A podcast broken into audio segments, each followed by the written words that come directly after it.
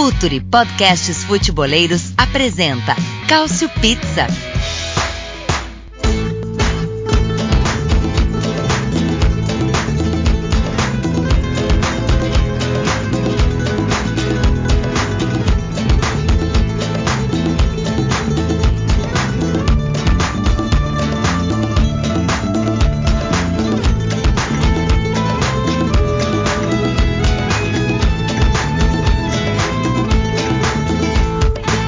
Olá, ouvintes do Future FC! Estamos de volta com o Cautio Pizza, o seu podcast quinzenal sobre futebol italiano. Última edição do ano de 2019, a nossa edição número 37, para a gente falar muito sobre a definição das fases de grupos aí de Champions League e Liga Europa. Nós temos cinco italianos que ainda estarão jogando no mês de fevereiro, três na Champions, dois na Liga Europa. Vamos avaliar uh, também os seus adversários nas fases de mata-mata. Evidentemente, vamos falar da crise no Napoli e vamos falar também de Supercopa, enfim, vamos falar um pouquinho de tudo aqui nessa edição de número 37. Para isso, eu conto com a presença dos nossos companheiros habituais. Começando por ele, o idealizador deste podcast do Cautio Pizza, Myron Rodrigues. Myron, e aí, tranquilo? Tranquilo, orgulhoso do meu Milan, por coisas fora de campo, porque dentro não tem como, e feliz de estar com vocês aqui para mais uma conversa sobre futebol italiano. Boa. Então vamos lá, Myron, como é que o ouvinte do Future FC pode apoiar o Future e ter acesso a conteúdos exclusivos, diferenciados, aqueles que você não pode deixar de ter por um preço módico, meu caro Myron?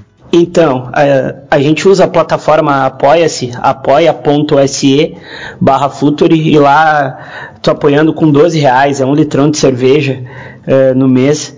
Uh, você tem acesso exclusivo a matérias nossas lá que a gente dá uma fechada sempre com aquela qualidade habitual da casa que tá sempre brindando o resto das pessoas, né?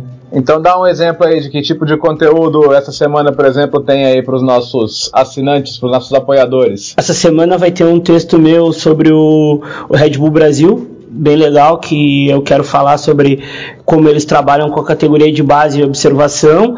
Teve um semana passada sobre Independente Del Valle uh, e também o método formativo do Del Valle. Tem um sobre o Sevilha muito bom do Gabriel Correa, que o Sevilha é uma das sensações da La Liga, mesmo sem centralmente muito confiável, o time do Lopetegui vem dando caldo. E assim a gente vai fazendo, né, Léo? Semana por semana a gente deixa algum conteúdinho lá. Boa, gente. Prestigie então o conteúdo independente que é a mesma coisa, aliás, que você pode fazer com a Cautiopédia do nosso querido Nelson Oliveira, que está com a gente hoje também. E aí, Nelson, tranquilo? E aí, galera? Tudo bem, tudo tranquilo. Primeira semana aí de Cautiopédia Store.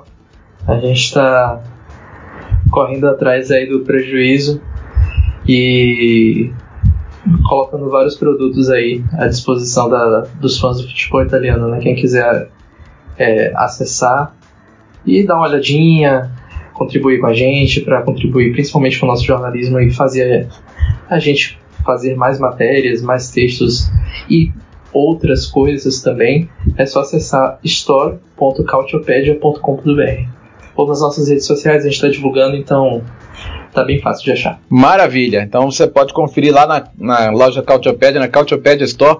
Muito legal. Eu já, eu já comprei o meu pôster do Pilo aqui, que é sensacional, mas tem vários outros, uh, vários outros souvenirs muito bacanas também que você pode adquirir por lá. E só para não falar que eu não fiz propaganda do Caio também, o Caio Bittencourt está com a gente. Ele assina um texto semanal no Future FC sobre o futebol italiano, é nosso especialista também em apostas esportivas.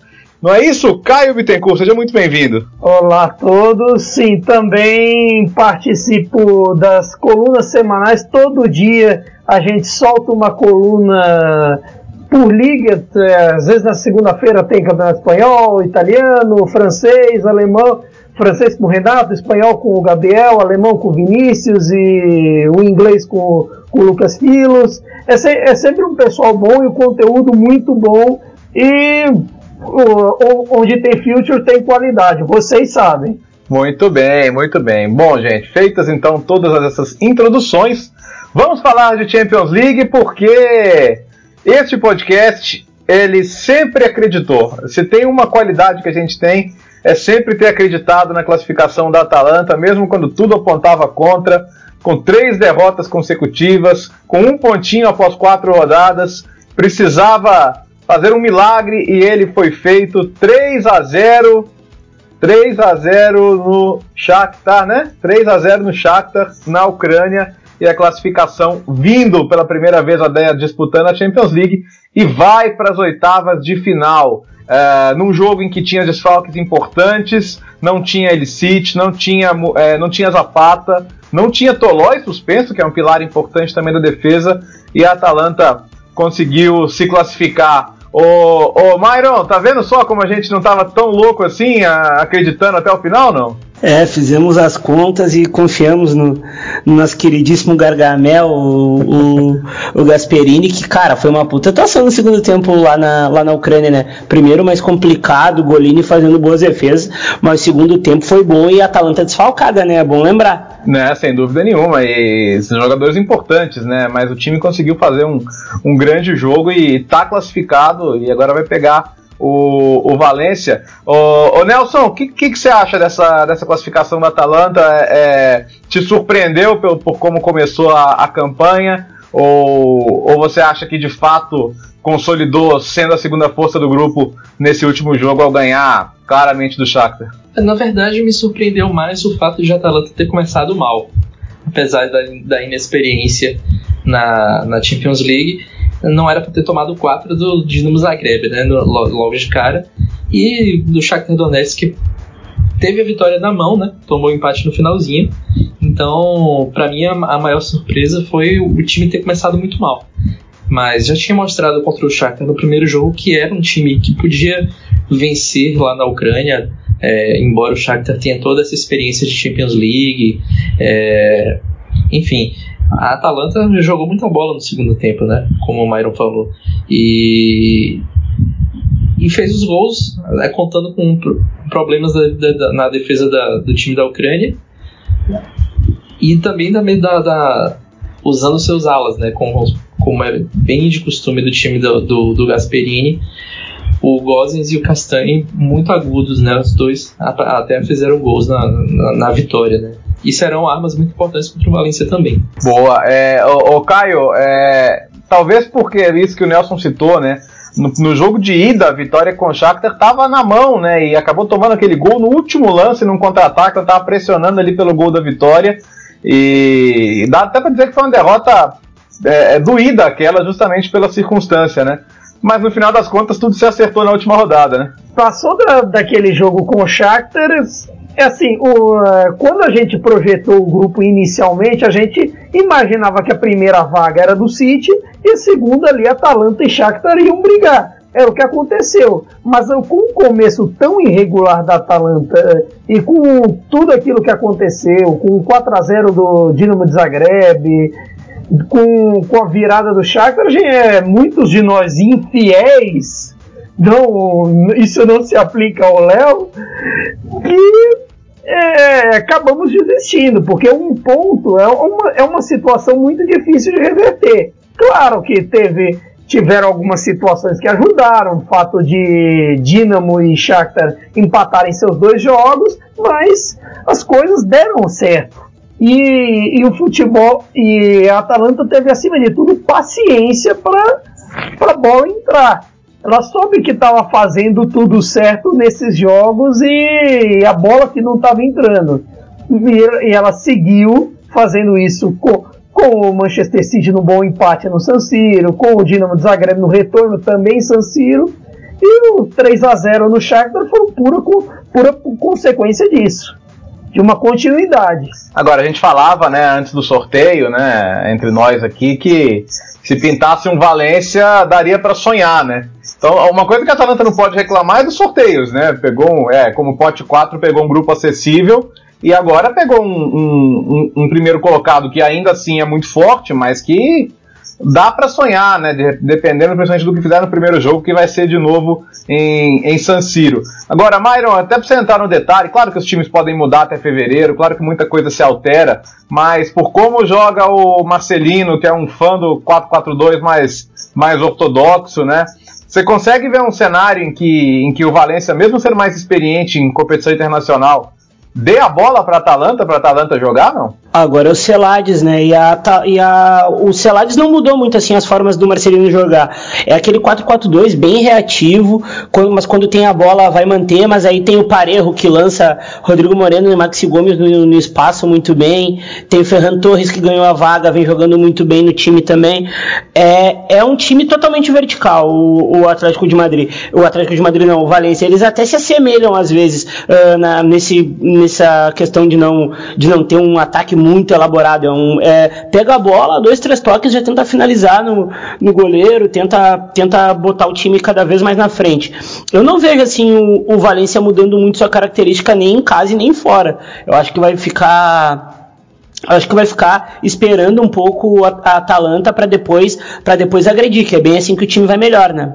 É isso. É, eu falava do, do Marcelino, até tinha me dado um branco aqui, que a demissão dele foi tão bizarra que. Que não parece Meu que Deus, não saiu. tudo bem. Que parece que não saiu, e como você falou, o time ainda joga muito parecido, né? Mas, o, Caio, a gente viu Valência e Ajax, é, e parece que assim, o perigo né, é sair atrás, porque como disse o, o, o é um time muito organizado, né? E, e o Ajax, mesmo com todo o seu potencial ofensivo, sofreu, sofreu e bateu no muro ali. Então é aquele jogo muito perigoso se você tomar o primeiro gol, né? Domenech pegou até pensamento contra o Ajax. É, é um desse, desses perigos também. A Atalanta tem que ser letal como foi nesse, nesses últimos jogos. Não adianta muito assim. Com, dá para comparar um pouco porque o Ajax tem, tem um potencial ofensivo tão grande quanto o da Atalanta. Mas assim, é, tem que tem que fa fazer seus gols e, se, e, ser letal. Claro que tem o Domenech do outro lado, claro que tem um bom ataque, um bom meio-campo do outro lado, do outro lado, que pode castigar também a defesa da Atalanta, mas assim, eu vejo 50-50 esse confronto. É, 50-50, assim, é. hoje em dezembro. Claro que até lá esperemos que não tem questão de lesão, tem questão de desgaste físico, eu ainda não vi como deve estar o calendário da, tanto da Atalanta quanto do Valência, se de repente pega ali no meio de, um, de uns clássicos e complica tudo, né? E claro, tem a situação da Atalanta no campeonato ali brigando com os romanos, com o Cagliari. Tem, tem um ponto, né? Até para passar para você, Nelson. A, o, o Caio tocou nesse ponto importante de saber como é que os times vão estar em fevereiro, né? É, a Atalanta precisa ir ao mercado, né? Porque, por exemplo, essa questão dos zagueiros, né? O Skirta chegou na pré-temporada, foi embora, o Kjaer não teve uma adaptação assim sensacional, né? E talvez seja pelo menos uma necessidade para o time na janela de, de janeiro. Mas você acha que tem, que tem outras, né? Você, consegue ver a Atalanta sendo mais ativa no mercado de janeiro, não? É, então, zagueiros é o que mais precisa de fato, né? Não dá para você tentar almejar uma vaga nas quartas de final da Champions League com Jimmy City e Palomino. Fica meio complicado. Mas, ao, ao mesmo tempo, a dificuldade é conseguir um zagueiro que se encaixe no, no, no, estilo do Gasperini logo de cara. Né? Eu acho que é o grande problema dos jogadores é, que vão para a mão do Gasperini é conseguir assimilar o, o, as ideias dele muito rapidamente. Isso é, isso é difícil de acontecer. Então você vê que no início de nos inícios de trabalho dele, geralmente o time vai um pouco mais devagar. E isso tem a ver com, com, com o fato de as ideias dele demorarem um pouco mais para serem assimiladas. Então, reforços de janeiro teriam um tempo mais curto né, para se adaptar. É, eu acho que precisa de meio-campistas também.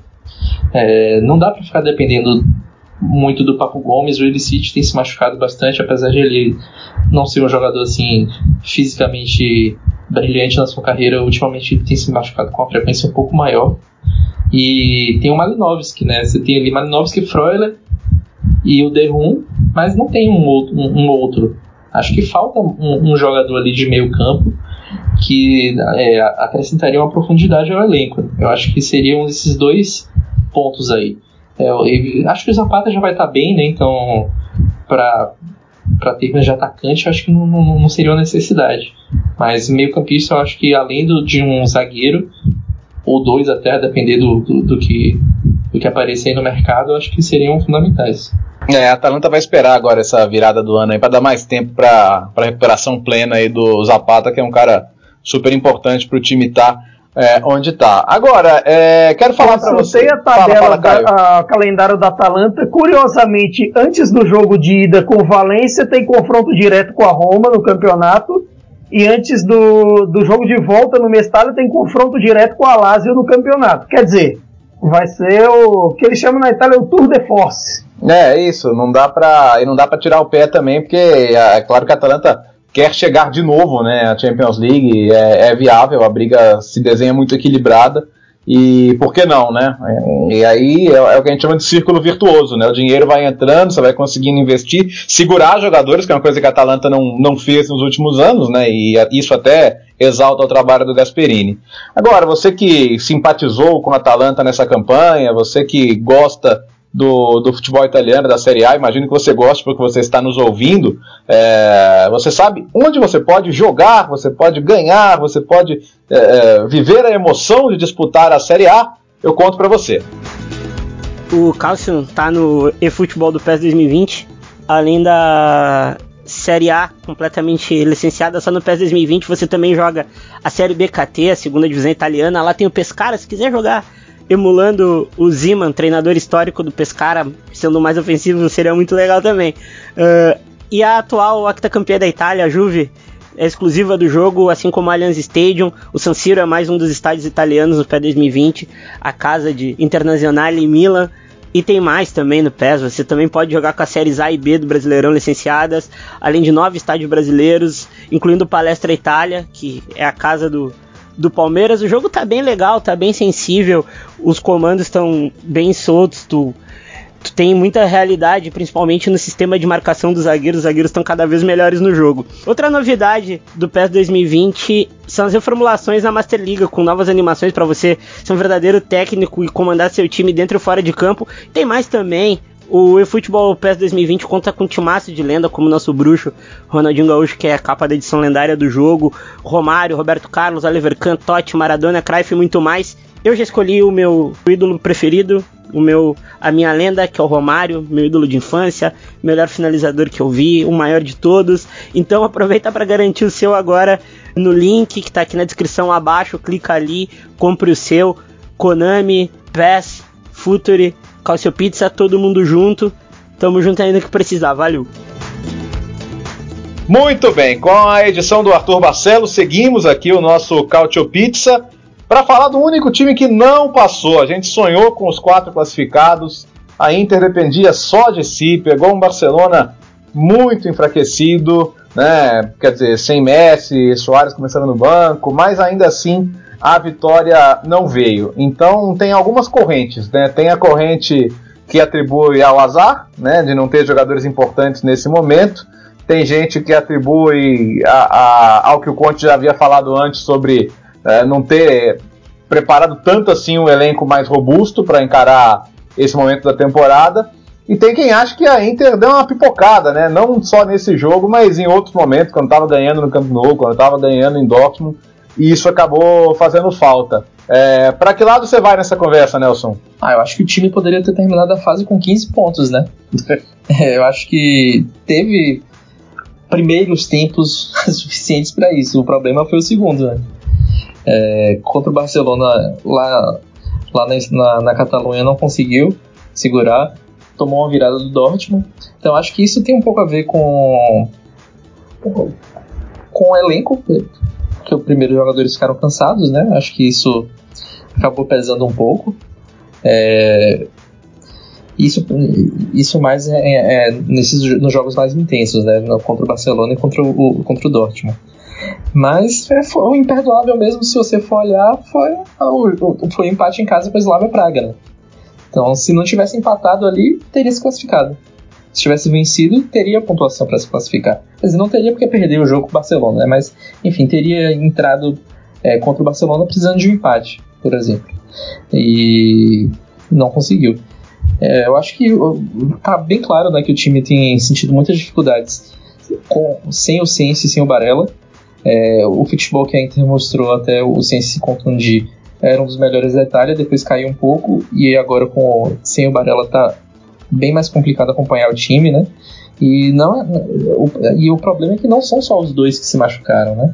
O time tá sem peças mesmo, né? Agora no fim de semana mesmo vai jogar um garoto de 17 anos, o Agumé, que teve aqui no Mundial Sub-17 aqui pela, jogando pela França, vai ser o titular no meio-campo porque o time tá extremamente desfalcado. Então, não é só uma questão de elenco, é também de elenco extenso, mas muitos jogadores do mesmo setor se machucaram ao mesmo tempo, né? Então, tem um pouco de azar, tem um pouco de inexperiência.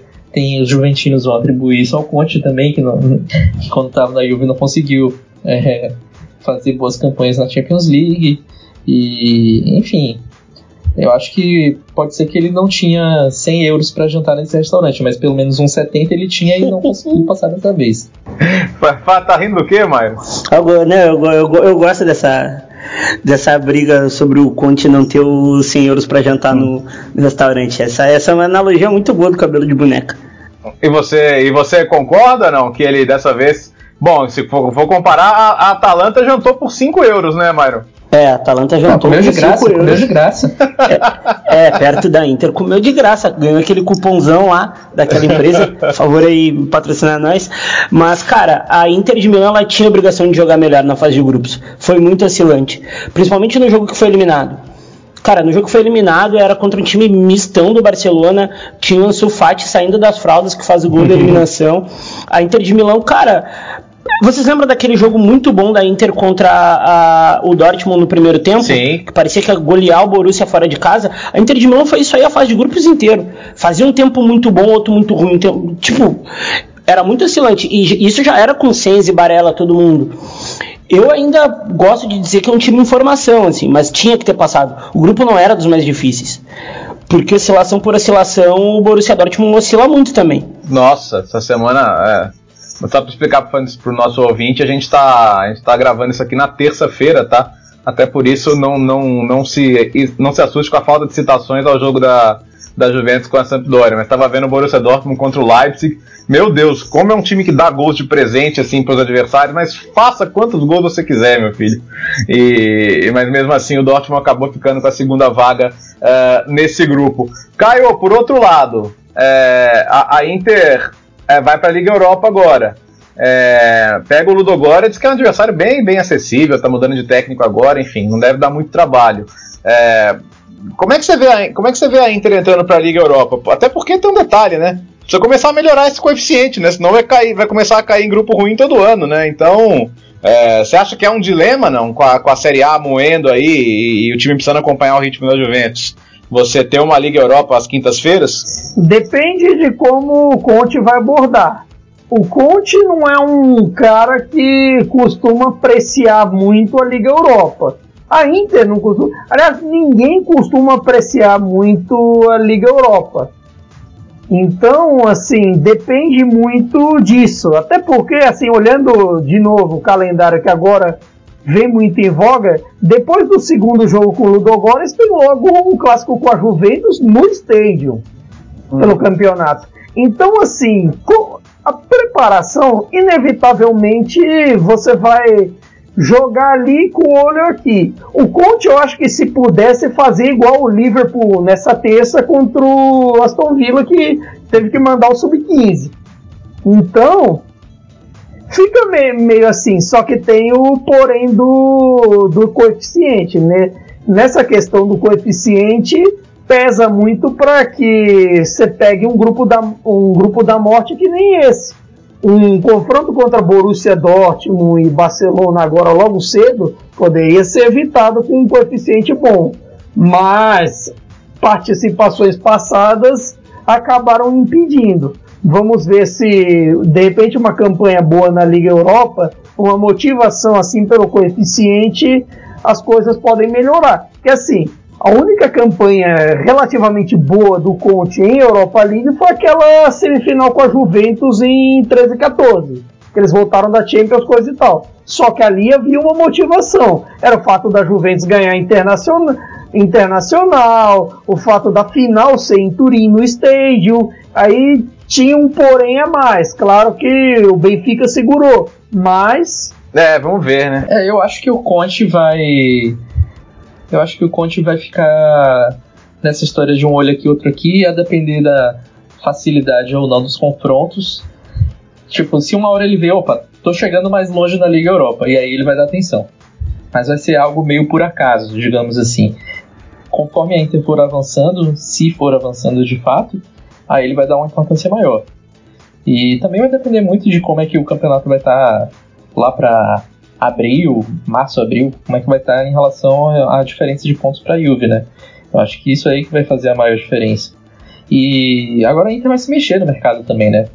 Eu acho que nem que contrate dois jogadores assim que não sejam dos sonhos do Conte, pelo menos em número, eu acho que eles vão, vão acabar chegando. Então, é, eu, eu, não, eu, não, duvido até que, ele, que a Inter vá atrás de jogadores que tenham sido formados no clube, para poder facilitar até mesmo na inscrição da UEFA, né? Então, sei lá, tipo um, um Duncan que, do, do Sassuolo, né, que é um jogador que já teve na mira.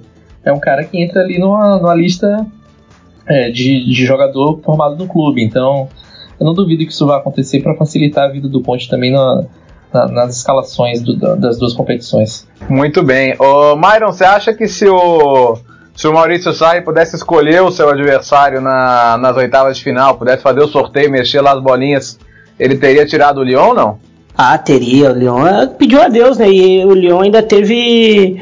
E o Lyon ainda teve o azar de ter dois jogadores muito importantes lesionados, né? O Adelaide e o, e o Depay, que não joga mais a temporada. Foram lesões ligamentares. E isso, cara, ajuda muito a Juventus e tem outro porém. Eu acho que ele vai seguir voltando, vai seguir usando os três atacantes uh, de Bala, Ronaldo e, e Higuaín porque isso dá muita fluidez na, na, fase ofensiva e o time melhorou muito com os três, né? Ficou até mais com a bola na, no, no, ataque. A Juventus ficou, foi muito mais segura e o, e o Demiral também tá ganhando espaço. Então, é, é, é, o time que eu acho que vai, vai chegar melhor daqui dois meses para a briga, né? Ô, ô, Caio, é muita maldade eu falar que o Demiral foi a melhor contratação do zagueiro da, da Juventus na temporada, não? Por enquanto, eu diria que sim, mas ele está crescendo, crescendo bem ali com o Bonucci junto. Claro que também tem o fato do Demiral já estar adaptado ao campeonato, dele estar adaptando ainda, está num processo assim um pouco mais atrasado que o Demiral nesse aspecto, mas está chegando. Então, a questão, a questão do Demiral é é que ele está crescendo, ele vem, ele tem um tempo de bola incrível, assim, tanto pelo, pelo alto quando é exigido, quanto principalmente por baixo.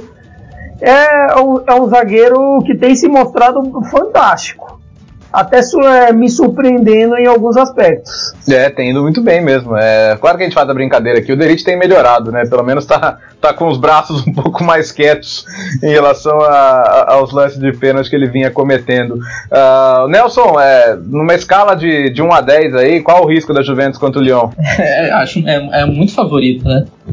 E ainda deu sorte que a viagem mais curta, né? Ainda, se quiser ir a pé para Lyon, vai. É muito perto, né? É verdade. E então tudo confabulou aí a, a, a favor do Sarri. E é isso, eu acho que a Juve tem esse, esse lado positivo para ela aí, também até pensando em, em questões de disputa de, de Série A, que não é, não é o objetivo principal, mas tem um certo conforto, né, de poder é, se dedicar bastante a, ao campeonato local, porque também não tem um adversário tão perigoso assim a, a, em nível continental, né? Eu, eu tava até, só voltando ao assunto da Inter, eu tava checando aqui as datas da, da Liga Europa e da junto com as rodadas da Série A. E a Inter tem rodadas bastante acessíveis também, até as, as quartas de final. Caso chegue lá, com, tem rodadas muito acessíveis da Série A entre esses jogos aí. Então, acho que o, o Conte também pode ter pesado nisso. Mas, enfim, voltando para a Juve, é, é, eu acho que dá até para tentar já fazer o trio de Bala, Higuaín e Ronaldo lá contra o Lyon, viu? É verdade, né? Acho que é uma, uma, uma, possibilidade aí de, ter, de testar num, num cenário europeu. É, até o Sarri falou, falava sobre isso no final de semana, né? Não, isso é para alguns jogos, não é para todos, e enfim, ele não quer se comprometer ainda com, com essa solução definitiva, mas até fevereiro também tem bastante tempo e. Cara, a temporada do Lyon é uma bagunça, né? O Lyon se classificou num grupo muito embolado, mas já saiu o Silvinho, já chegou o Rúdio Garcia, que é um velho conhecido do, do futebol italiano, então acho que. Também acho que a, eu acho que a Juventus é a mais favorita dessa, dessas oitavas de final, dos oito confrontos, eu acho que ela é a mais. É, bom, já falamos de três times aqui da Champions, falta justamente o Napoli. Eu deixei o Napoli por último, que é para o Caio poder ir acalmando, entrando na conversa devagar. É, Caio, ao contrário, né, se você pudesse sortear o adversário, certamente você talvez deixasse, considerando que não poderia pegar o Liverpool, né? Você talvez deixasse o Barcelona por último, né? É, principalmente pelo, pelo fator Messi, pelo fator Griezmann, Soares, é, todos os fatores possíveis, mesmo, mesmo com o pessoal de Barcelona reclamando do time, que o Valverde não dá jeito, isso e aquilo, o Barcelona dá medo. E ainda mais você tendo que decidir no Camp. Ok, que se você for prestar atenção talvez assim é, o Napoli esteja no momento jogando o pior futebol entre os 16, em vista que até, até mesmo o Lyon, que é o, entre aspas, um confronto fácil para a Juventus, tem crescido no campeonato francês com o Rudi Garcia. Mas o Napoli, por conta de todas essas turbulências, já está mal. E ainda pega um Barcelona, é incrível a como os sorteios UEFA é, assim, não é nem perseguição, não sei se tem bola gelada, o que, que é, mas é incrível. Você sai de um grupo da morte com o Liverpool, pega Barcelona. Você sai de um grupo em primeiro, pega Real Madrid. No, no outro, você sai de grupo da morte com o Bayern, Manchester City, cai o Chelsea que vai ser campeão. Aí no outro, você é eliminado com 12, com 12 pontos em grupo da morte com Marseille, com Arsenal e com Borussia Dortmund, que era vice-campeão. É, é uma coisa impressionante a sorte do Napoli na Champions League, mas é a vida. Mas, Nelson, pelo menos o Napoli passou dessa vez, né? Porque eram algumas eliminações na fase de grupos. E, e dá até para dizer que é não era uma classificação óbvia, porque a gente viu nesse grupo o Salzburg jogar muito. Né? É, é, é um daqueles casos. É, o Salzburg eu acho que foi como o Napoli no ano passado jogou bem, paciência, não passou, mas cumpriu seu papel, né? É, e vai pegar um. O, o Salzburg vai pegar um, um, adversário complicado na Liga Europa, né? Vai jogar com, com a Eintracht Frankfurt. É, deu azar também. É, mas eu, só quebrando o protocolo rapidinho, vou fazer uma pergunta pro Caio. Caio, é mais perigoso enfrentar o Barcelona nas oitavas de final ou ter o Gattuso como técnico? Eita, Barcelona. Vai, Barcelona, porque assim, baseado nesse primeiro jogo, a, a, questão é muito mais que o Gattuso. Baseado nesse jogo agora de sábado com Parma, os gols incríveis que Insigne, Zielinski, todo esse pessoal perderam, é um trabalho longo que assim o Gattuso vai ter assim a chance de fazer o seu grande trabalho. É claro, a gente não confia porque Bem, é o Gatuso, mas vai que ele aprendeu alguma coisa, que ele está tomando como lição, como ele já falou, que ele quis vir treinar o Napoli e tudo mais. Embora ao mesmo tempo me passe um pouco a impressão de que o Gattuso é um pouco para limpar a área que o Ancelotti não conseguiu fazer. E vamos ver. Mas Barcelona é uma sentença o... de morte. Quem diria que o Gattuso vai estrear na Champions League comandando o Napoli, né? É uma coisa que era. Enquanto o Barcelona, hein? É, exatamente. bem, bem inesperado, assim, né? E antes do Milan. É. E a, eu acho que o Napoli é a, a grande incógnita, assim, né? Porque a gente tá em dezembro agora. Vai chegar em fevereiro, pode ser o time totalmente diferente, né? Mudou de técnico logo depois que conseguiu a classificação.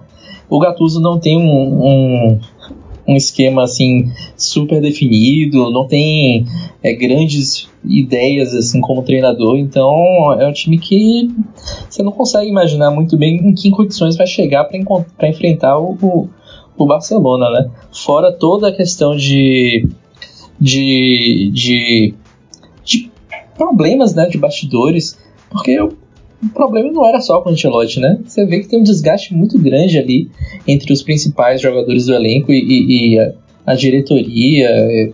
E, e sei lá, parece até que a quantidade de chances perdidas parece um pouco até de desânimo dos jogadores, né? Você vê o Mertens, que era um cara que botava a bola na rede toda hora, ainda tá colocando de vez em quando, mas, e, mas se tivesse no nível que ele estava anos atrás, já tinha passado o Ramsey que há um, há um tempinho, né? Mas hoje ele, você vê, ele pega banco de vez em quando, e não é só por questão de preferência do técnico, é porque ele tá, não tá bem o suficiente para ter uma, uma, titularidade indiscutível, né? E em si, acho que não tem nem o que dizer. É um cara que é, era italiano de maior talento, assim, do, do, do, futebol atual, mas desapareceu completamente. Na temporada dele, a, a, última já não foi muito boa. E essa é, é simplesmente horrível, né? O ano de é, 2019 do Insigne é um caso de estudo, porque, assim, não só de 2019, desde que ele curiosamente assinou com o Mino Raiola, tipo, a carreira dele tem sido mais polêmica, mais coisinhas faladas na imprensa por ele, pelos familiares dele, ao estilo Imagine Família do Neymar. É nesse nível, os irmãos dele, pai dele, falando para a imprensa napolitana e criando o caso, e ele brigando com o Ancelotti, porque a briga com o Ancelotti não começou de agora, dele ficar fora do, ban do banco em jogo de Champions League e coisa e tal é uma coisa assim que já é desde o confronto com o Arsenal na Europa League, que ele foi substituído com uma hora de jogo e ficou lá em pé no banco, mal cumprimentou o Ancelotti, depois eles se acertaram, aí depois briga de novo, e por todas essas questões que o Ancelotti acabou caindo, que os jogadores já não compravam mais a ideia, que no final das contas eles o Ancelotti só teve problemas com o capitão da equipe e até um caso para Ancelotti, ao que tudo indica no Everton, é dar uma reavaliada. Já são dois trabalhos consecutivos caindo com problema no elenco, caindo com, com questões de comissão técnica, com questões de lesão, problema físico, jogador reclamando de treino. De repente, Ô, Myron, gostou do desabafo aí do nosso, nosso Zezé de Camargo, Caio Bittencourt, não? Sempre quando o Caio desabafa, fica um mundo melhor, né? A gente, os passarinhos cantam mais alto, o sol, desigualdade baixa. Te amo, Caio. É nóis. Ô, ô Myron, é, você, vou comentar em confidência aqui, a Clara Albuquerque, nossa companheira, estava no, no Esporte Interativo e ela foi perguntada sobre qual é o estilo do, do Gattuso, o que, que dava para esperar, e ela falou, nenhum. Você que é PHD em Gattuso, é, com base no que ele fez no Milan, ele é o homem para para colocar o Napoli no mínimo, não vou falar nem no confronto com o Barcelona não, mas no mínimo aproximar o Napoli da, da vaga na próxima Champions, não? Ah, é, é são oito ou nove pontos, né, de diferença para vaga, é, é, bem difícil. Mas o que pode esperar do Gattuso? Um time muito vertical, um time organizado defensivamente. Uhum. Só que para atacar, principalmente para agredir um time mais defensivo, é uma briga. É um time meio sem imaginação às vezes. Precisa de um lampejo individual, como tinha às vezes com o Susso. Tinha até com o Paquetá, o Paquetá e o Piatek iam muito bem com ele. Uh, mas é aquilo. É, vai, tem hora que vai faltar conteúdo. Mas feio não vai fazer. Pior do que tá quando tava com o Celote não dá pra ficar, né? É verdade. Sempre dá, é... né? Porque o Gattuso, depois, depois que instituiu o período dos carecas do Milan, né? o, pe... o período dos carecas é, é ótimo. Não careca tem que acabar. Pois é. Ah, tem, tem o, o Gattuso é um homem do sul, né, Caio? Pode ter essa identificação também. Sim, né? também tem isso. E mas assim, a questão do Gattuso em relação à tática, assim, baseado no jogo já com o Parma, ele tentou ali voltar para o 4-3-3 do tão consagrado pelo Sarri, só que tem um porém. Agora no 4-3-3, Defensivamente o time fica meio desorganizado, Fabian e Zielinski não, não encaixam tão bem juntos ali no 4-3-3. Fabian Zielinski até um capítulo à parte, porque assim, se você troca de esquema para 4-4-2, o Fabian se sobressai, o Zielinski some. Se você troca para 4-3-3, o Fabian some, o Zielinski sobressai. E tem também a questão do regista que tanto falta, uma vez que agora não tem mais Jorginho, não tem mais Ramsey e não tem mais Jawara. Então. Tá voando na Roma. É, o Jawara até cres, crescendo bem com o Paulo Fonseca. Por que será que desfizeram tão rápido, hein? Ancelotti. Líder calmo. Mas enfim, é, a questão é puramente tática. Na hora que mudou para o 4-4-2, o time já empatou o jogo e já, e já cresceu de novo. Daí a gente não sabe a partir das próximas partidas, da virada de ano que vai ter uma sequência de clássicos, o que vai acontecer de questões táticas. E até isso é meio complicado por conta da, da permanência ou não de, de todo esse pessoal. E claro, tem as questões para resolver de Caleron, de Insigne, de Mertens, Caleron Insigne com questão de contrato. Caleron dizem até que tem oferta da China do mesmo time do Hamsik. Então, é, como diria o grande Adilson Batista, vamos aguardar. Vamos aguardar. O, o Nelson, a, a, Roma bem que tentou dar aquela romada na Liga Europa, mas no final das contas passou, né? Ah, era muito difícil ficar fora. Mas se dependesse só dela, teria. Teria ficado. teria. É, mas é, é, isso, né? Acho que se acomodou, na verdade, nesse último jogo aí, porque fez uma boa Liga Europa, uma boa, uma boa fase de grupos. Eu acho que fez um jogo muito bom na Turquia contra. Os dois jogos contra o, o Istanbul Basaksehir foram muito bons. E arriscaria até dizer que foram uns, alguns dos melhores jogos do, do Paulo Fonseca desde que ele chegou né, na Roma. É, o time tá, tem crescido né, de produção, tá, tá funcionando mais, tem mais a cara dele, apesar de não ter jogado bem agora no, no, no último fim de semana contra a Spal e também nem, nem contra o Wolfsberg, né? O, o Wolfsberg, quer dizer. E mas tem um adversário muito acessível também, né? Então acho que é, contra o Gent não deve ter grande, grandes problemas, embora seja Roma. e eu, eu, assim, pensando em Champions League, eu acho que dentre os times ali que, que competem, eu acho que é o, o, o favorito assim pela quarta vaga. Eu acho que ainda não tem todo o potencial do, do, do, trabalho do Paulo Fonseca, ainda não apareceu. Eu acho que ainda tende a aparecer nessa temporada. É, tem só alguns jogadores que eu acho que tão, caíram muito de produção, tipo o Kolarov não está fazendo uma temporada é, muito forte, né? E Zaniolo ainda tem a irregularidade dele. Mas para mim o que, o que, mais me. não me surpreende, porque é um cara que já tinha aparecido bem no futebol quando ele jogou pelo Sassuolo, mas o Pellegrini voltando a jogar de um, de um jeito mais ofensivo, né? Eu acho que é o grande nome do trabalho do, do Paulo Fonseca é, é o Pellegrini. É, desde, que ele, desde que ele voltou de lesão, tá, tá muito bem participando de quase todas as jogadas do time, tá dando assistência, fazendo gol, iniciando as jogadas. Então, acho que é o grande ponto de referência dessa equipe. E conforme ele for crescendo, até porque tem um pouco mais de um mês que ele voltou de lesão, é, vai ganhar ainda fisicamente. Acho que a Roma tende a crescer na temporada. Boa, oh, meu caro Myron, até só para sair do campo rapidinho, a, a, a, Roma. A Roma tem sido líder na, na discussão antirracismo da Itália, né? Não é de hoje. Você viu o clube liderando a discussão, agora essa semana com, com mais um desastre de relações públicas da Liga, né? Aquela abominável tentativa de campanha antirracismo com, com pinturas de macacos, né? Coisa que qualquer pessoa de bom senso aconselharia não fazer. Mas a Roma e o Milan, assim como já tinham agido no caso da capa do, do Corriere dello Sport, né? Aquela capa também de péssimo gosto a Black Friday. Uh, tanto a Roma quanto o Milan se posicionaram. Uh, o Milan lamentou não ter sido consultado e, uh, enfim, são dois, né? Claro que dois são muito pouco, mas ver clubes da Série A não, não, não tolerando mais esse tipo de situação. pelo menos alguém está tentando fazer alguma coisa, né, Myron? É, é alguém está tentando fazer e eu acho que quando tu tenta, quando alguém faz algo antirracista que não, não, é, não é negro e, e faz algo, a pessoa está fazendo nada mais do que sua obrigação, porque é um crime ridículo.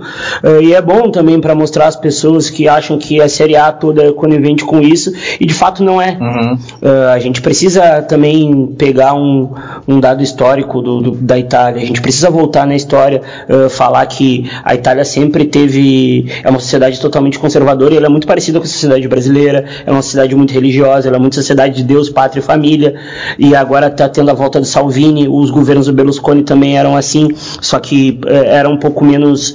era um pouco menos. um pouco menos forte. Uh, as pessoas elas precisam entender que não existe um lugar uh, mais ou menos racista que outro. No momento que tu tem mais brancos no lugar, eles vão ser mais racistas, é, é natural.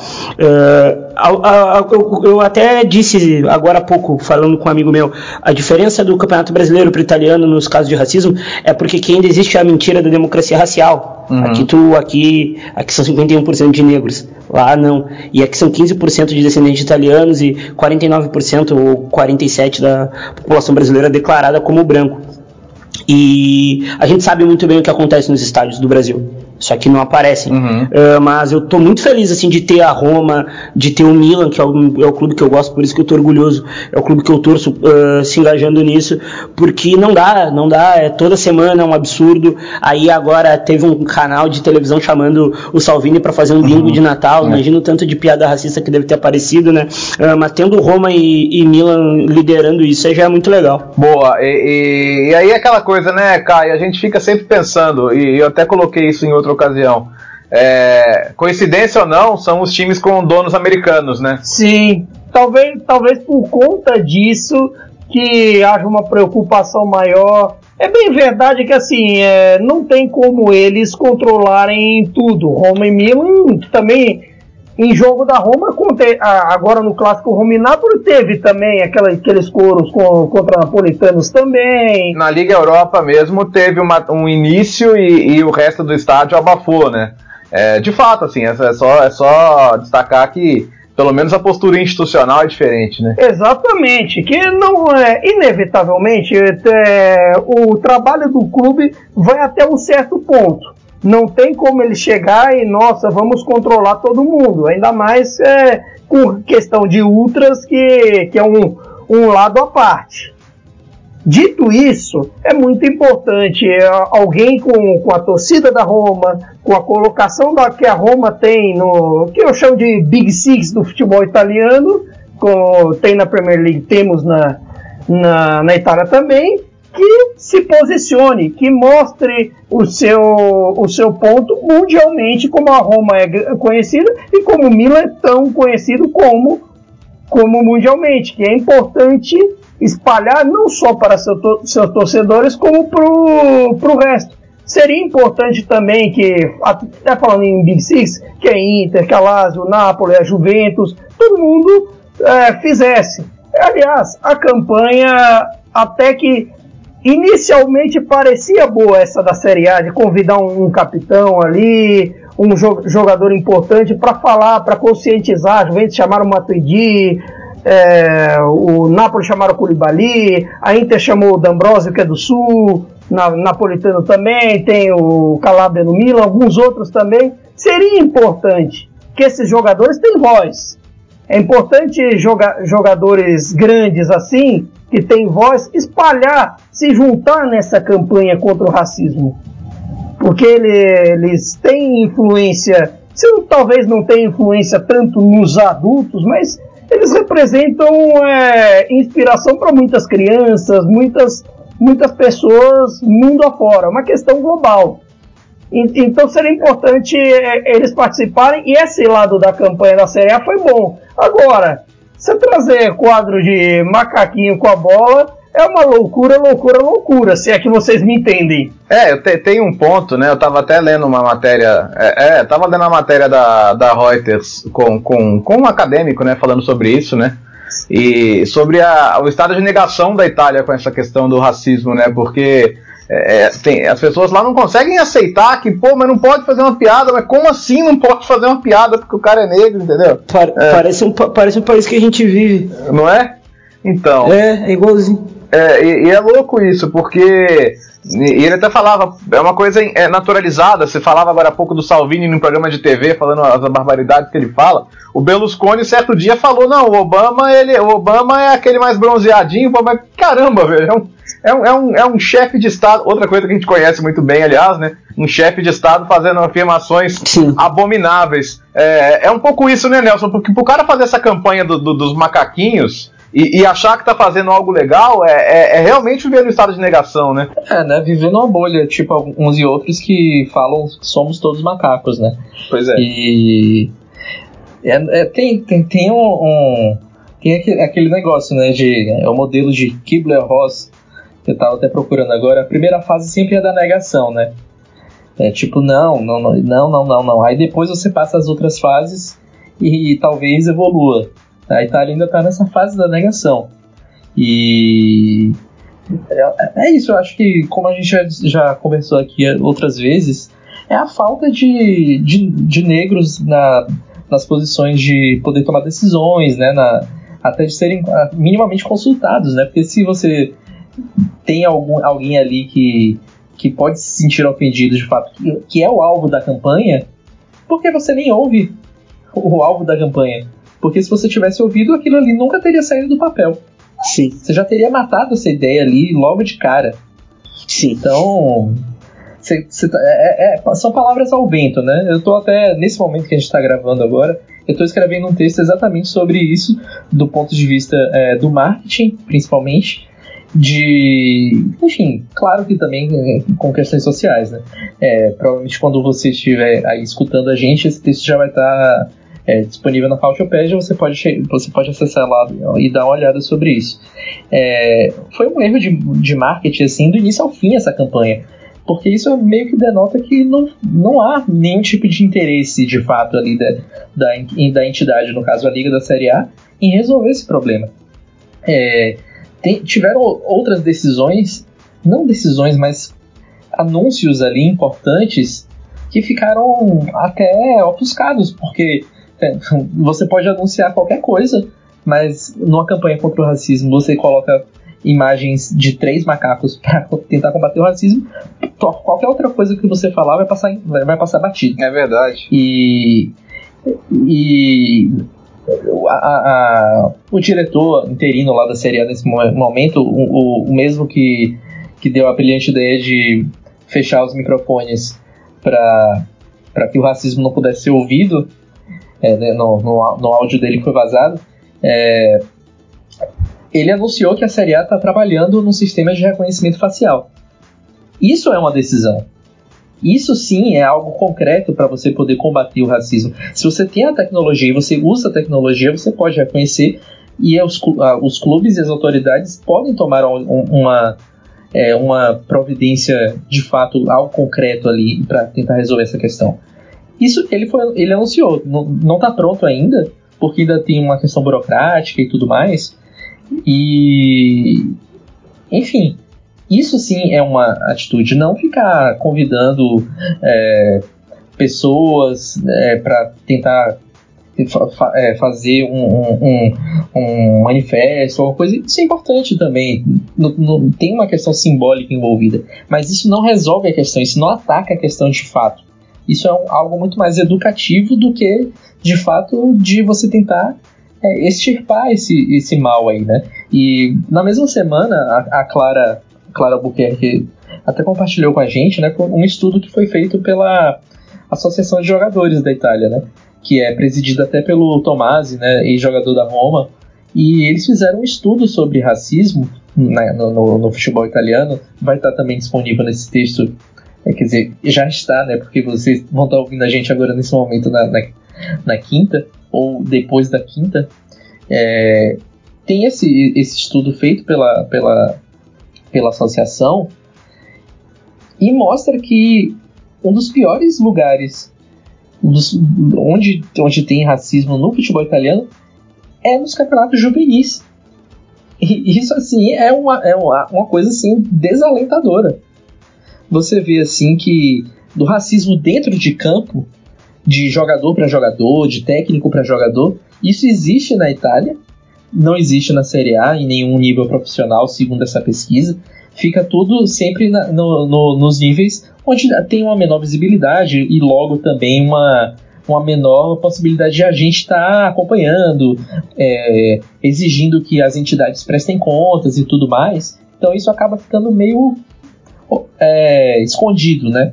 Então, dentro desse racismo em campo, é 70% dos casos de racismo dentro de campo acontecem em competições de juvenis. Isso é um dado assim é, é assustador. Então você tem que começar desde cedo ali. E por que a Série A não pega esse estudo? É um estudo sério. E, e começa a trabalhar em cima disso. Não, prefere ficar divulgando o quadrinho, fazendo isso, fazendo aquilo, pô, isso aí não resolve a questão. É, perfeito. Acho que é uma boa colocação, sim, Nelson. E a gente, a gente sempre vai falar sobre esses assuntos, não importa o quanto possa parecer assim, repetitivo. Para com, completar, é, no, recentemente no prêmio de bola de, do Bola de Ouro, a Rapinoe fez um discurso bem legal sobre essa questão de que os atletas deveriam se manifestar mais. Eu acho que seria importante atletas brancos não apenas é, não apenas ficar no discurso do Koulibaly, do Lukaku, do Matuidi que sofreram e sofrem com isso. É importante os grandes atletas brancos porque eu acho inadmissível numa liga que é, tem um jogador com cinco bolas de ouro, um dos maiores atletas do mundo, para muitos o maior, e que, e que ele não fale nada, que outros é, MVPs da posição não, não falem nada, que se fale muito pouco disso, e com, e com é, clubes com torcidas mundiais. Eu falo desse Big Six, todos eles, a Fiorentino, o Toro e todos os outros, a gente, a gente faz esse podcast porque tem uma torcida, porque clubes italianos têm torcida aqui no Brasil, em Portugal, em Cabo Verde, em vários, falando aqui dos países lusófonos, em vários países do mundo. Porque tem gente que vê. E, você fazer isso Perfeito. é representatividade. representatividade e, e outra coisa, e outra coisa na sociedade atual, jogadores de futebol hoje educam muito mais do que qualquer professor. Os jogadores precisam tomar essa frente. Jogadores digital influencer hoje são muito mais importantes para uma criança, como a gente está falando há tempos atrás, aqui, há minutos atrás, do que qualquer professor na vida deles. Então seria muito importante os jogadores começarem a se, a se manifestar contra isso, principalmente os jogadores brancos que são super estrelas, como o Ibrahimovic, esse babaca, que só fica falando dele, sabe? Seria bom ajudar um pouco, usar a boca dele para outro tipo de, outro tipo de, de fala. O Ibrahimovic está enrolando, enrolando falando Milan, Napoli Bolonha, hein? É. Não, não. Não, não quero, não quero, não quero. Acabou, o Fabrício Romano acabou de falar que o Todibo, uh, zagueiro do Barcelona, pode ir pro Milan também, feliz. É. Só arrematando aqui rapidinho. É, não sei se você concorda, Myron, mas por exemplo, é, eu acho que acaba sendo até mais importante que os brancos façam é, essa tomada de posição, porque em uma sociedade muito branca, se o negro faz esse tipo de coisa, ele vai estar tá se vitimizando, né, entre aspas. É. Então você vê o que aconteceu com o Colin Kaepernick. Sim. Se outros brancos tivessem feito o que ele fez, talvez não tivesse acontecido o mesmo tipo de, de ostracismo que houve com ele né, na, na, na NFL. Então acaba sendo que os brancos precisam falar pelos negros de certa forma. Não falar pelos negros, falar junto com os negros. Sim. Eu acho que seria mais apropriado nesse caso. Sim. E, sei lá, branco racista, no, no, no, máximo vai ouvir outro branco, pô. Não vai ouvir o negro. Não, não vai. Uh, porque as pessoas uh, uh, elas exigem um, um, heroísmo quase solitário dos negros quando a gente sofre racismo, né? A gente tem que lutar com o nosso problema, a gente tem que, a gente tem que encarar ele. As pessoas falam, a gente tem que encarar. é difícil encarar problemas de racismo. Sofri um semana passada, o cara não queria me atender no restaurante, não consegui passar na frente do restaurante. Então as pessoas elas precisam saber que é muito difícil pra gente. E o heroísmo solitário deixa a gente cansado, a gente adoece por causa disso, é bem complicado. Boa, é por isso, viu, meu caro ouvinte do Future FC do Cautio Pizza, que esse assunto, enquanto ele for necessário, e infelizmente ainda será, a gente vai continuar falando sobre ele. Só para a gente entrar na reta final aqui, não deixar passar porque eu prometi no começo, é, Juventus e Lazio, Supercopa, se encontraram outro dia na Série A e a Lazio foi o único time a ganhar da Juventus na temporada. É, Myron, vai dar jogo não? Vai. Não sei como, mas vai dar um pouquinho. Não, não, o time tem melhorado, cara. Com o Piolho eu tenho que ser, eu tenho que ser, eu tenho que ser justo. Não, Lázio, pô. Ah, Lázio, não, a Lázio vai ganhar, meu. Por incrível que pareça. não, juro, a Lázio vai ganhar, cara. A Lázio tá jogando bem, velho. Tá, e, e tá começando a acontecer uma coisa que não acontecia com a Lazio. A Lazio tá começando a tirar uns gols do nada, né? É verdade. A virada agora aos 97, foi 97, né? 95, uh, no final de semana, pelo amor de Deus. E o time tá bem, cara. Vai pra Champions League essa temporada. Eu acho que vai. Tá jogando, Nelson, tá jogando melhor que a Juventus, a Lazio? A Juventus há um tempo já vem naquela de ganha porque tem um elenco gigantesco e muito qualificado, né? Mas jogo, jogo, assim. É, são momentos do jogo, né? A Juve consegue definir os jogos em momentos. Mas não, não, não tem precisado, pelo menos em solo italiano, é, ter a, a, atuações em, em, profusão assim muito boas sempre. A Lazio está jogando mais. Hoje, nesse momento agora, é o time que está melhor na Itália. É, e vai dar jogo. Vai dar jogo sim. Infelizmente é na Arábia Saudita, né? Um, um lugar que viola direitos humanos, já que a gente estava falando sobre esse assunto. É, a Série A ainda não aprende é, que não, não deveria fazer é, eventos esportivos em lugares em que jornalistas são assassinados, né, a mando do seu, do seu chefe de Estado. Mas, enfim, vai ser lá. Vamos ver se, se vai dar jogo. Se, acho que vai dar. Vamos ver, espero que muitas mulheres possam assistir essa partida. Boa. Tem favorito, ô, ô, Caio? Eu acho que, assim, a Juventus se vira favorita por todo, por todo o histórico, por ser por dividir lideran liderança com a Inter por todo esse momento, mas eu diria que estamos num momento em que a Lazio joga mais futebol do que a própria Juventus. Assim, coletivamente, porque a Juventus, inevitavelmente, você tem um Cristiano, um Dybala e um Higuaín, ainda essas forças se dividindo, como estão se dividindo, elas vão, elas vão acabar se sobressaindo. Só que o coletivo da, da Lazio tem sido muito bom. Muito bom. Tem, principalmente agora, está crescendo nos jogos grandes.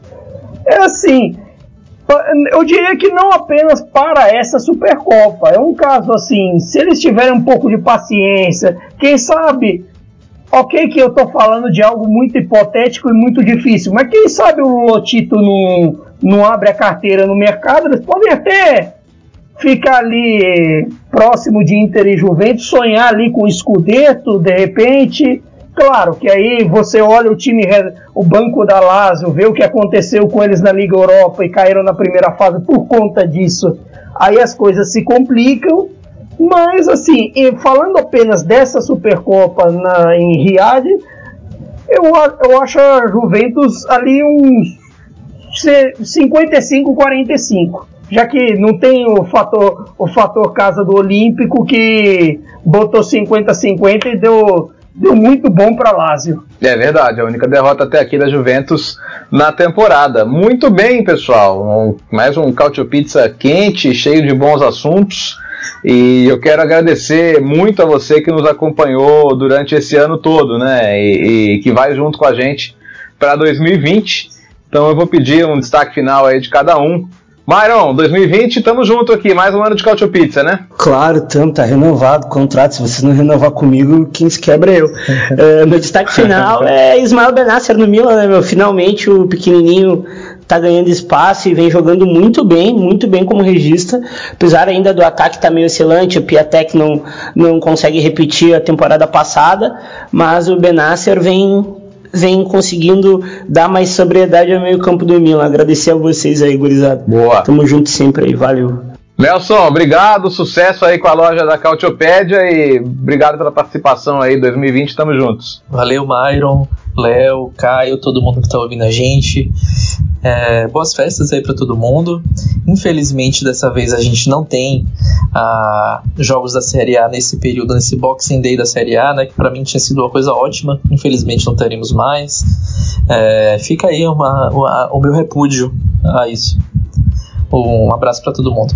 Boa, eu sinto falta também. Queria que tivessem insistido um pouco mais, né? Desistiram depois de apenas uma temporada.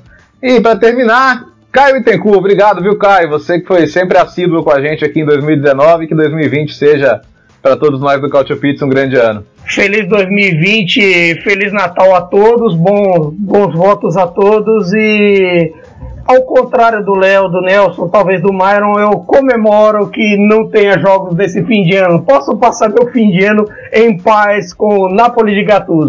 Mas dito isso, como último destaque, até falando do adversário de sábado, o, pa o Parma. O Parma tem feito um bom campeonato com, com o Davessa, tem crescido muito bem. O Kulusevski é, fazendo uma primeira metade tão maravilhosa a ponto da Inter já pensar nele para o próximo semestre, já no, no ataque ao Scudetto e até a Europa League.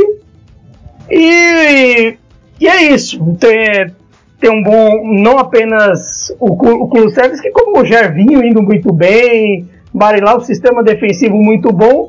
É um, é um time que talvez possa competir bem pela, pelas Copas, não, não apenas ficar ali na, na, dupla da capital, no Cagliari, no azarado Cagliari, em vista desse jogo de segunda, e na Atalanta. É isso, um abraço a todos. Boa, muito obrigado a você também, Caio Bittencourt.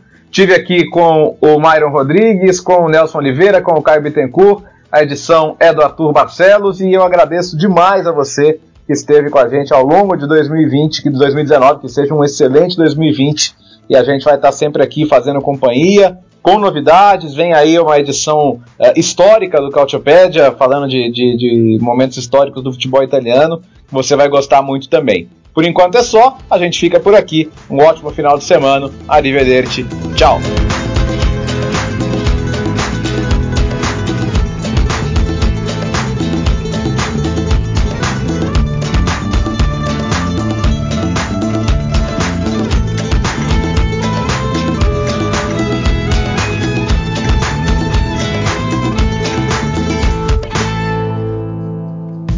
Futuri apresentou Cálcio Pizza.